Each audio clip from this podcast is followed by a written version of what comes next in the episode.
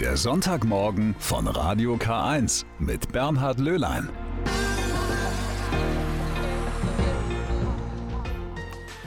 Einen wunderschönen guten Morgen. Das ist der Sonntagmorgen von Radio K1, der Kirchenfunk aus dem Bistum Eichstätt. Und ich melde mich heute vom Evangelischen Deutschen Kirchentag. Der findet nämlich noch bis heute in Nürnberg statt. In wenigen Stunden beginnt der Abschlussgottesdienst.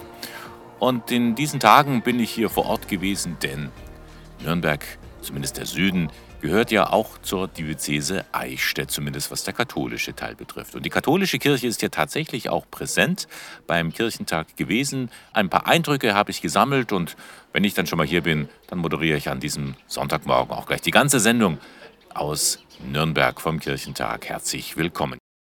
Kirchentag in Nürnberg. Auch das Bistum Eichstätt hat sich daran beteiligt, zusammen mit dem Erzbistum Bamberg und der Stadtkirche Nürnberg im Messezentrum beim Markt der Möglichkeiten. Da habe ich mich mal umgeschaut, was da so angeboten wurde. Hier sind jetzt Agnes May und Richard Ulrich aus dem Bistum Eichstätt. Was können die Besucherinnen und Besucher hier an diesem Stand erleben? Also zuerst mal Ruhe. Es heißt ja Pilgerrast. Und dann kann man sich mit allem auseinandersetzen, was mit Pilgern, mit Wallfahren, mit, im übertragenen Sinn mit Lebensweg zu tun hat. Damit kann man sich hier befassen. Und das ist auch ganz praktisch, denn vorgestellt werden einige Pilgerwege aus der Region. Genau, wir haben uns konzentriert auf äh, Pilgerwege im Erzbistum Bamberg und Eichstätt. In Bamberg vor allem der Marienweg, in Eichstätt so eine Kombination aus Jakobswegen, dem ökumenischen Pilgerweg zwischen Eichstätt und Heidenheim und dem sogenannten Wallfahrerweg zwischen Breitenbrunn und Wendingen. Man kann hier auch aktiv tätig sein und sich für die Pilgerreise ganz gut vorbereiten. Ja, wir haben hier ein Spiel anzubieten, wo man einfach sich Geschenke machen kann, Pilgergeschenke machen kann. Man kann eine kleine Perlenkette sich knüpfen. Da ist die Idee dahinter, dass auch auf einem Pilgerweg gibt es viele Perlen, viele kostbare Stellen, sei es Menschen, sei es Örtlichkeiten, die man da findet. Und diese besonderen Punkte, diese besonderen Perlen, kann man auf eine Perlenkette aufknüpfen. Und wir tun natürlich auch was für das leibliche Wohl unserer Besucher. Am Stand gibt es äh, drei verschiedene Cocktails, Jakob, Maria und Sebald. Und mit denen verwöhnen wir unsere Besucher. Und hier ist gleich ein Gast, der sich einen Cocktail hier vom Pilgerstand geholt hat. Wie schmeckt der? Der Cocktail heißt St. Jakob und der schmeckt sehr lecker. Ja. Sie machen hier eine kleine Pause am Pilgerstand. Äh, das tut gut, oder? Das tut sehr gut. Ich war heute schon bei der Bibelarbeit. Gestern hatte ich auch viel zu tun. Da tut es gut, Rast zu machen, denn Kirche, Kaffee, Klo, das macht den Pilger froh. So, und jetzt am Stand ist eine Gruppe gekommen. Evangelische Jugend, wo seid ihr her? Aus Bad Oeynhausen. Und ihr seid jetzt hier an den Stand gekommen, um eine Pilgerkette zu basteln.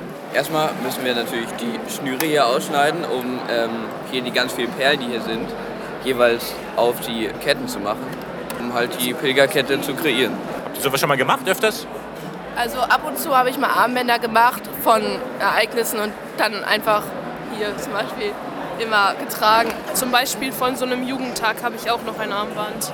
Genau, das sind bleibende Erinnerungen am Armgelenk und die bleiben da auch. Also damit geht man ins Bett, damit äh, geht man unter die Dusche. Wie lange hält wahrscheinlich so eine Kette? Ja, die hält auf jeden Fall sehr lang, wahrscheinlich für immer, so lange bis man sie nicht mehr tragen will.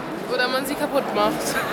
So, der Stand der Bistümer Bamberg und Eichstätt und der Stadtkirche Nürnberg hier auf dem Kirchentag, er brummt richtig. Hier ist voll was los. Christian Gärtner, Diözesanratsvorsitzender der Katholiken im Bistum Eichstätt und Nürnberger. Eigentlich geht einem doch das Herz auf, dass hier in dieser Stadt der Kirchentag stattfindet. Ja, schon. Also als ich das erfahren habe, habe ich mich schon vor Jahren darauf gefreut. Äh, das war noch vor Corona. Ähm, dann hat man ja Angst gehabt, wird es wirklich ein großer Kirchentag wieder? Es wird ein toller Kirchentag. Und ich finde es einfach ein schönes Zeichen, dass wir hier auch als katholische Kirche präsent sind und sozusagen mal guter Gastgeber für unsere evangelischen, äh, protestantischen Geschwister sein können hier in Nürnberg. Die katholische Kirche ist also aktiv dabei gewesen beim Evangelischen Kirchentag in Nürnberg. Deutlich wurde das beim spirituellen Zentrum. Das war eingerichtet im CPH, dem Caritas Pirkheimer Haus, ein Bildungshaus der katholischen Kirche. Und dementsprechend passend nannte sich das Ganze ein ökumenisches Kloster direkt neben dem Hauptbahnhof. Das habe ich mir mal angesehen. Schwester Franziska Fichtmüller von der Komität Kastellering ist hier mit in der Projektleitung. Was finden die Menschen, die hierher kommen? Die finden erstmal wirklich den Reichtum von spirituellem Leben, also wirklich von entschieden lebenden Christen, die sich immer wieder neu mit Gott verbinden wollen, die suchen, die was gefunden haben, das weitergeben wollen und weiter in Bewegung bleiben. Sie finden einfach erstmal Menschen, die sich hier zur Verfügung stellen mit unterschiedlichen Angeboten. Sie finden ja auch das Stundengebet der Kirche. Und zwar das Besondere ist, ist tatsächlich, jedes Stundengebet wird von einer anderen Gemeinschaft. Also Sie finden diesen Rhythmus, den Klang von Ora et Labora. Wenn man Labora dann sagt, das sind die Kurse. Ähm, Sie finden reichhaltiges Angebot an Meditationen und auch eben in der Breite dessen, was im christlichen an Schatz da ist, auch für Meditation. Sie finden im Kapitelsaal ganz klassisch aber auch den Diskurs und die Frage, wie leben wir heute Christsein. Sie haben gerade das Wort Kapitelsaal äh, erwähnt. Das ganze Zentrum hier ist ja aufgebaut nach den Begrifflichkeiten eines monastischen Klosters. Ganz genau, das war unsere Idee. Wir haben, und das fing eigentlich an beim Ökumenischen Kirchentag in Frankfurt. Da war die erste Gruppe, die zusammengekommen ist mit der DOK und wir von den geistlichen Gemeinschaften und Kommunitäten im evangelischen Bereich. Da sind wir zusammengekommen und haben uns gefragt, wie, was gestalten wir beim Ökumenischen Kirchentag in Frankfurt. Da haben wir diese Idee geboren und der Hintergrund ist der, dass die Räume, die ein klassisches Kloster bietet, nicht nur was für Nonnen, Mönche und evangelische Nonnen ist, sondern tatsächlich ähm, wie Gefäße sind, in denen wir unser Christsein immer wieder neu finden können. Und also ne, Form und Inhalt hängt halt einfach zusammen. Und so, dass wir gesagt haben, ja, das taugt. Wir bauen ein Kloster, wir nehmen die Räume, da spielen sich Lebenswirklichkeiten ab, die jeden Christen angehen und machen die entsprechenden Angebote. Nebenher ist es dann ganz schön, weil im Evangelischen oft, und ich glaube, es ist im Katholischen gar nicht so anders, Kloster immer noch sehr mit Mauern, Abschottung, vorgestern, ne, wird irgendwann auslaufen. Und das stimmt nicht. Da ist so viel Lebendigkeit drin, da wird ein Schatz gelebt, der für jeden Christen was ist. Und es wird auch gesucht, denn heute zum Beispiel war die Bude voll. Die Bude war voll. Wir wussten nicht, wie viele kommen. Wir hatten keine Ahnung.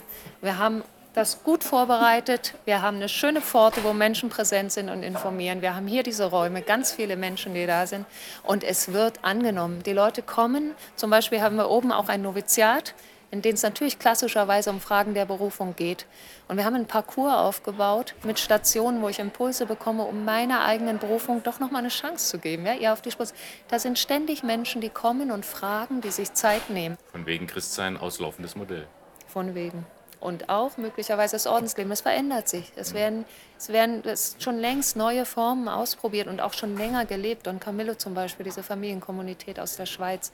Oder eben, was ja auch so ein Phänomen ist im katholischen wie im evangelischen, dass die Tertiärgemeinschaft oder bei den BenediktinerInnen halt die Oblatengemeinschaften, die wachsen. Das heißt, da ist ja ein Bedürfnis nach Verbindlichkeit und auch nach Hingabe aber eben nicht direkt ins Kloster, sondern eben in Anbindung an ein Kloster und dann vor Ort das Christsein zu leben, aus dieser Kraft, aus dieser Freiheit, die da erwächst.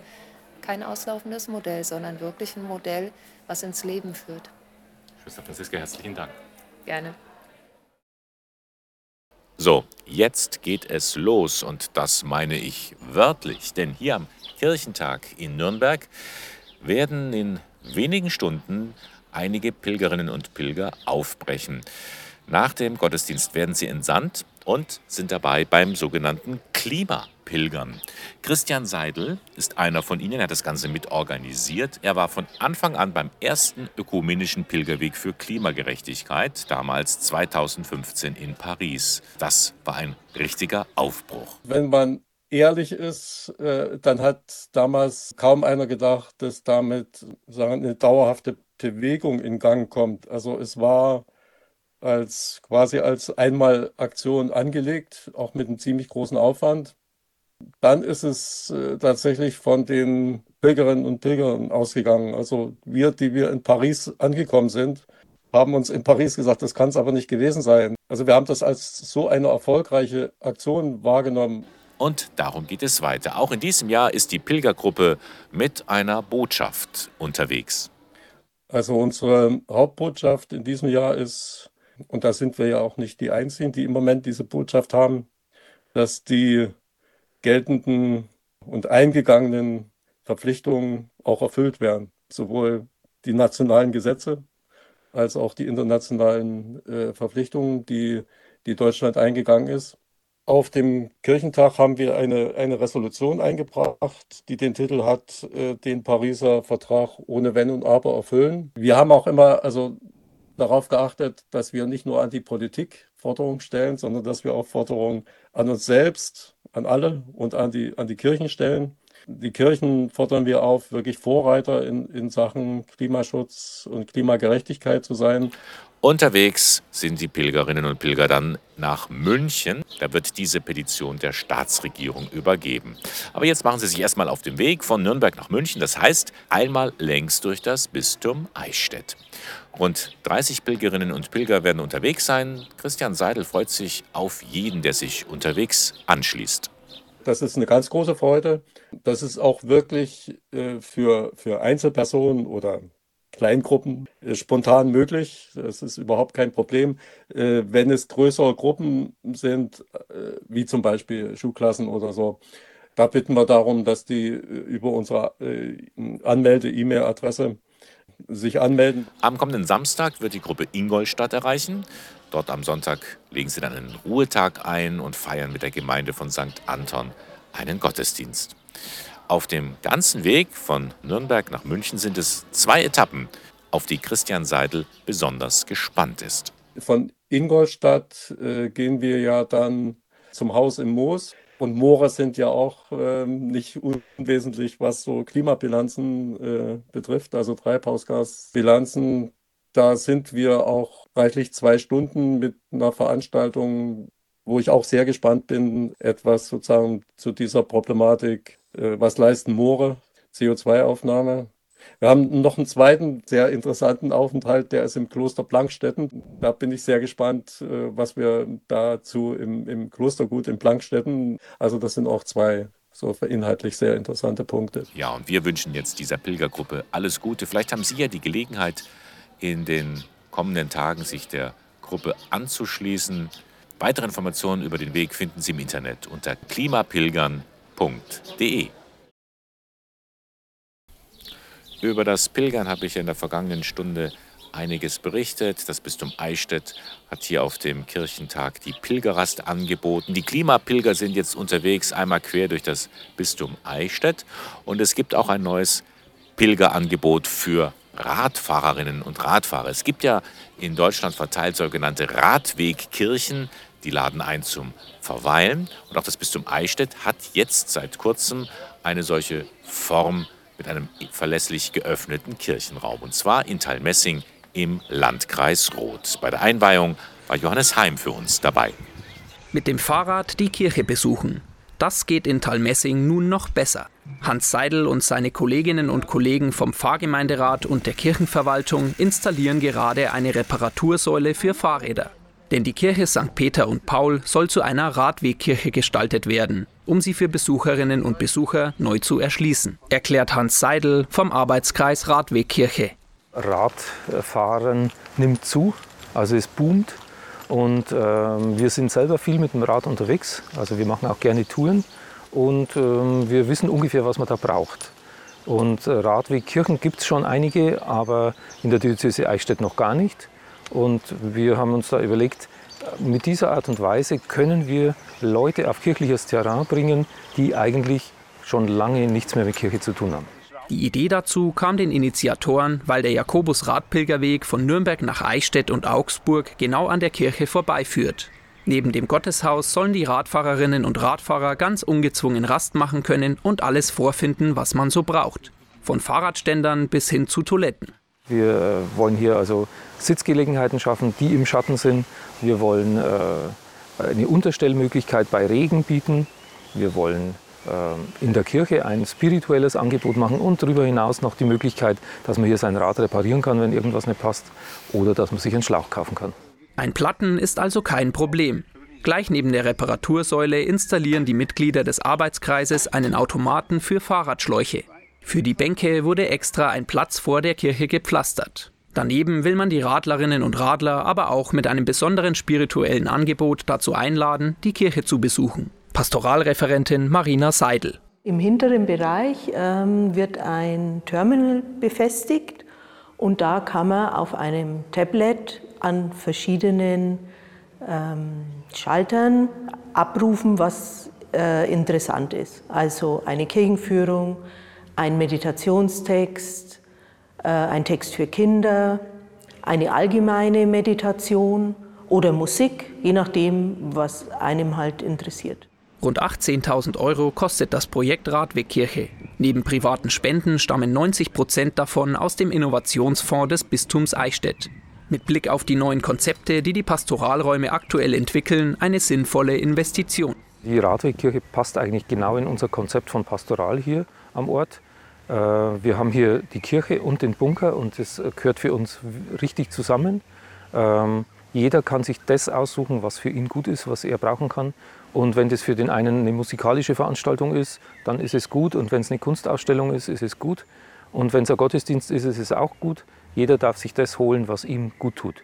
Und die Radwegkirche ist ein solches Element. Wir wollen Leute willkommen heißen.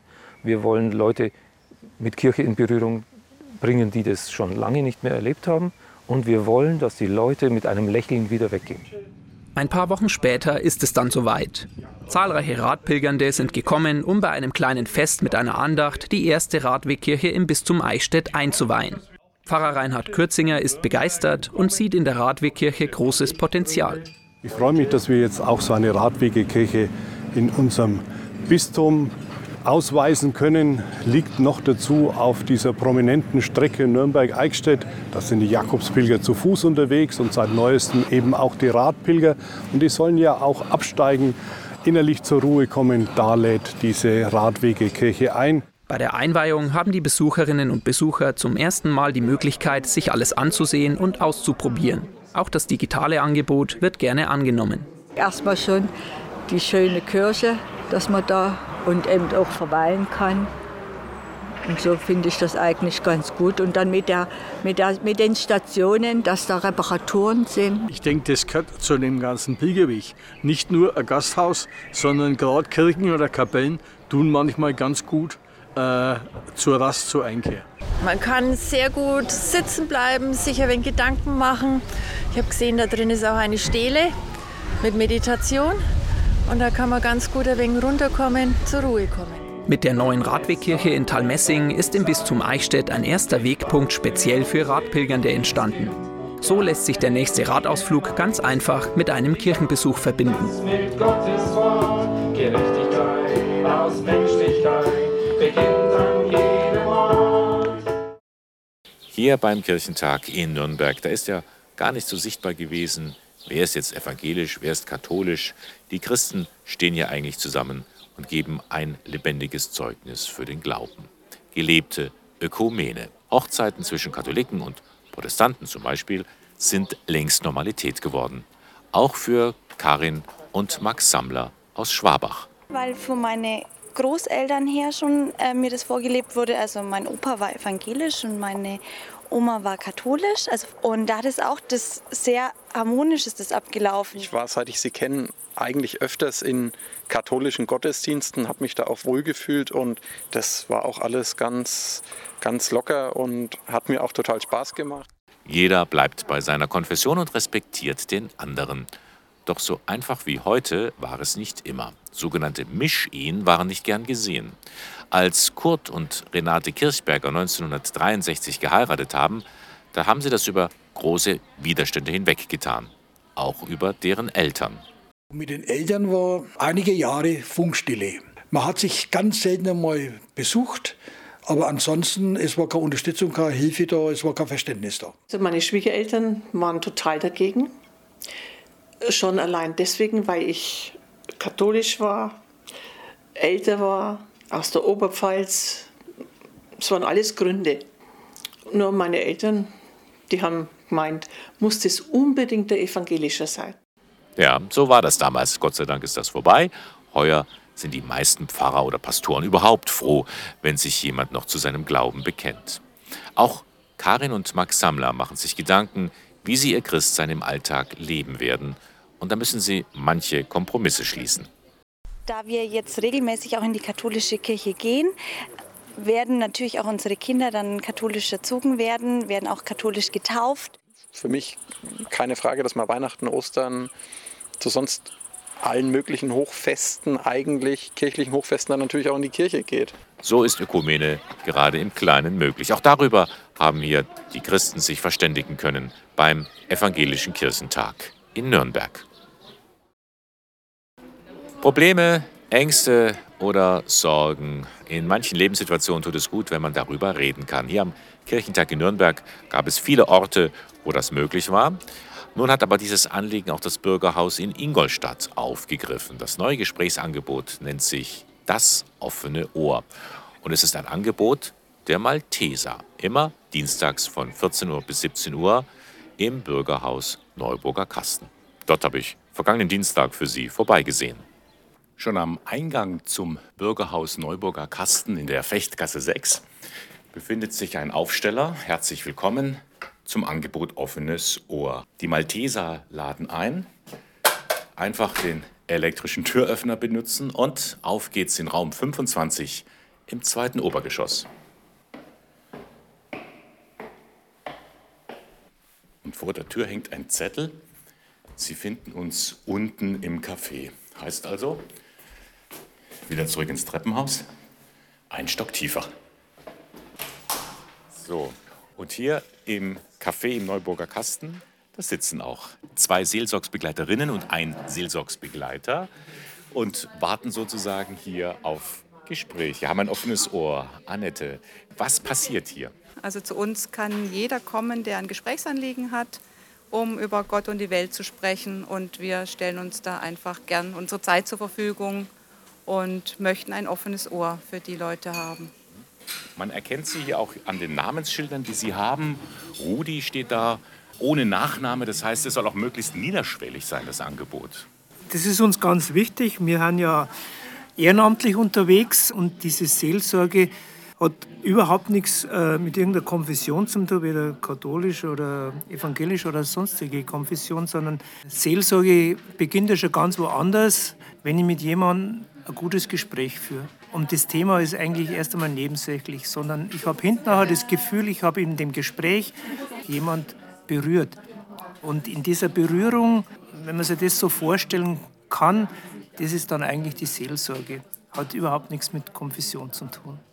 Nun, Anneliese, kann man ja nicht einfach sagen, okay, ich setze mich hier hin und warte auf die Gespräche. Sie haben auch eine Ausbildung sogar hinter sich. Aber warum haben Sie selber gesagt, da mache ich mit, da will ich auch jetzt hier bei diesem Gesprächsangebot dabei sein? Ja, es hat mich fasziniert. So, ich finde den Begriff offenes Ohr sehr gut, weil es sehr äh, breit ist. Es kann jeder das in Anspruch nehmen, der einfach irgendwas auf dem Herzen hat. Man kann einfach, wenn ein anderer mal auf ein Problem drauf schaut, kriegt man einfach selber eine andere Sichtweise. Nun, was könnten das für Probleme sein, mit denen die Menschen hierher zu Ihnen kommen? Das könnte jetzt jemand sein, der im privaten Bereich Probleme hat, eine Krise, ähm, wo er einfach nicht mehr weiterkommt. Der hat vielleicht auch keinen Ansprechpartner direkt ähm, oder traut sich nicht innerhalb der Familie das Thema anzusprechen. Und da sind wir so eine neutrale Instanz und können das halt von einer ganz anderen Perspektive auch beleuchten. Das ist so, dass wir persönlich oder ich persönlich auch schon die Erfahrung gemacht habe, wenn man sich mal was von der Seele redet, wenn man es mal einfach ausspricht, dass das dann an Macht verliert. Und das kann allein schon sehr hilfreich sein. Heute ist der Anfang. Es ist noch ein bisschen ruhig gewesen, kann man so sagen, aber es soll ja jetzt erst richtig losgehen. Genau, also wir stehen bereit, wir haben alles äh, dafür getan, ähm, den Raum schön hergerichtet ähm, und ähm, fühlen uns einfach bereit für jeden, der jetzt kommen mag. Ja, und dieses Gesprächsangebot Offenes Ohr hat auch seinen Platz im Neuburger Kasten, im Bürgerhaus. Leiterin Silvia Leitner, ich kann mir vorstellen, das passt hier richtig gut in das Portfolio des Hauses. Ja, also es passt wirklich sehr gut ähm, aus mehrerer Hinsicht bei uns rein. Einerseits sind wir natürlich ein Haus, in dem sich ganz viele Menschen engagieren und ähm, ihre Angebote mit einbringen mit ihren eigenen Stärken. Auf der anderen Seite haben wir natürlich auch viele Besucher, besonders viele Besucher unter den Senioren, die jetzt in den letzten Jahren schon immer stärker vereinsamt sind. Und wir spüren hier schon den Bedarf, dass Leute einfach Kontakt suchen, dass die das Gespräch brauchen mit anderen Menschen. Das ist auch bewusst niederschwellig. Bei Seelsorge denkt man erst ein bisschen eine Kirche. Eine Kirche sind Sie nicht. Genau, also es ist wirklich ganz offen konzipiert worden von den Ehrenamtlichen. Ähm, es kann jeder kommen, einfach ohne Termin, ähm, ohne Anmeldung. Von jung bis alt, jeder, der Interesse an einem netten Gespräch hat oder vielleicht einfach bloß mal eine interessante Geschichte erzählen will. Der Sonntagmorgen von Radio K1 heute vom Kirchentag in Nürnberg. Da blicken wir jetzt noch in die kommende Woche, denn da findet vom 12 bis 16. Juni die bundesweite Aktionswoche der Schuldnerberatung statt. Das diesjährige Motto lautet, was können wir uns noch leisten? Überschuldungsrisiko, Inflation. Die fünf Schuldner- und Insolvenzberatungsstellen der Caritas im Bistum Eichstätt beteiligen sich an der Aktionswoche. Mein Kollege Peter Esser hat mit der Sprecherin Olivia Feierlein gesprochen. Frau Feierlein, das Motto der diesjährigen Aktion für Schuldnerberatung heißt, was können wir uns noch leisten? Überschuldungsrisiko, Inflation. Trifft die Inflation Ihre äh, Klientinnen und Klienten besonders hart? Also wo es am meisten äh, bemerkbar ist, ist vor allem, dass die Abschlagszahlungen für Energie, vor allem Strom und Gas, sich teilweise verdreifacht haben und die Leute zu uns zur Beratung kommen, einfach weil sie nicht mehr wissen, wie sie das jeden Monat stemmen sollen. Und dazu natürlich noch die ähm, extrem hohen Lebensunterhaltungskosten wie Lebensmittel, die sich auch stark erhöht haben, dazukommen und einfach dieser monatliche Aufwand für viele Klienten nicht mehr machbar ist. Wie können Sie den Leuten helfen? Das Wichtigste bei uns in der Beratung ist eigentlich dann die Existenzsicherung, dass die wichtigsten Sachen im Monat wirklich immer äh, gezahlt werden können. Bei Sozialhilfeempfängern oder Menschen, die Bürgergeld erhalten, versuchen wir einfach zu schauen, gibt es noch Anspruch auf Kinderzuschlag oder andere aufstockende Leistungen. Und bei Geringverdienern oder einfach Menschen mit einem niedrigen Arbeitseinkommen ähm, hat die Wohngeldreform zum 1.1. diesen Jahres wirklich äh, geholfen. Viele Menschen haben jetzt einfach Anspruch auf Wohngeld und können dadurch ihr Einkommen im Monat erhöhen. Aber es gleicht das, was die Leute mehr zahlen müssen an Abschlagszahlungen und zum Teil auch äh, dann durch Nachzahlungen zahlen müssen, nicht aus.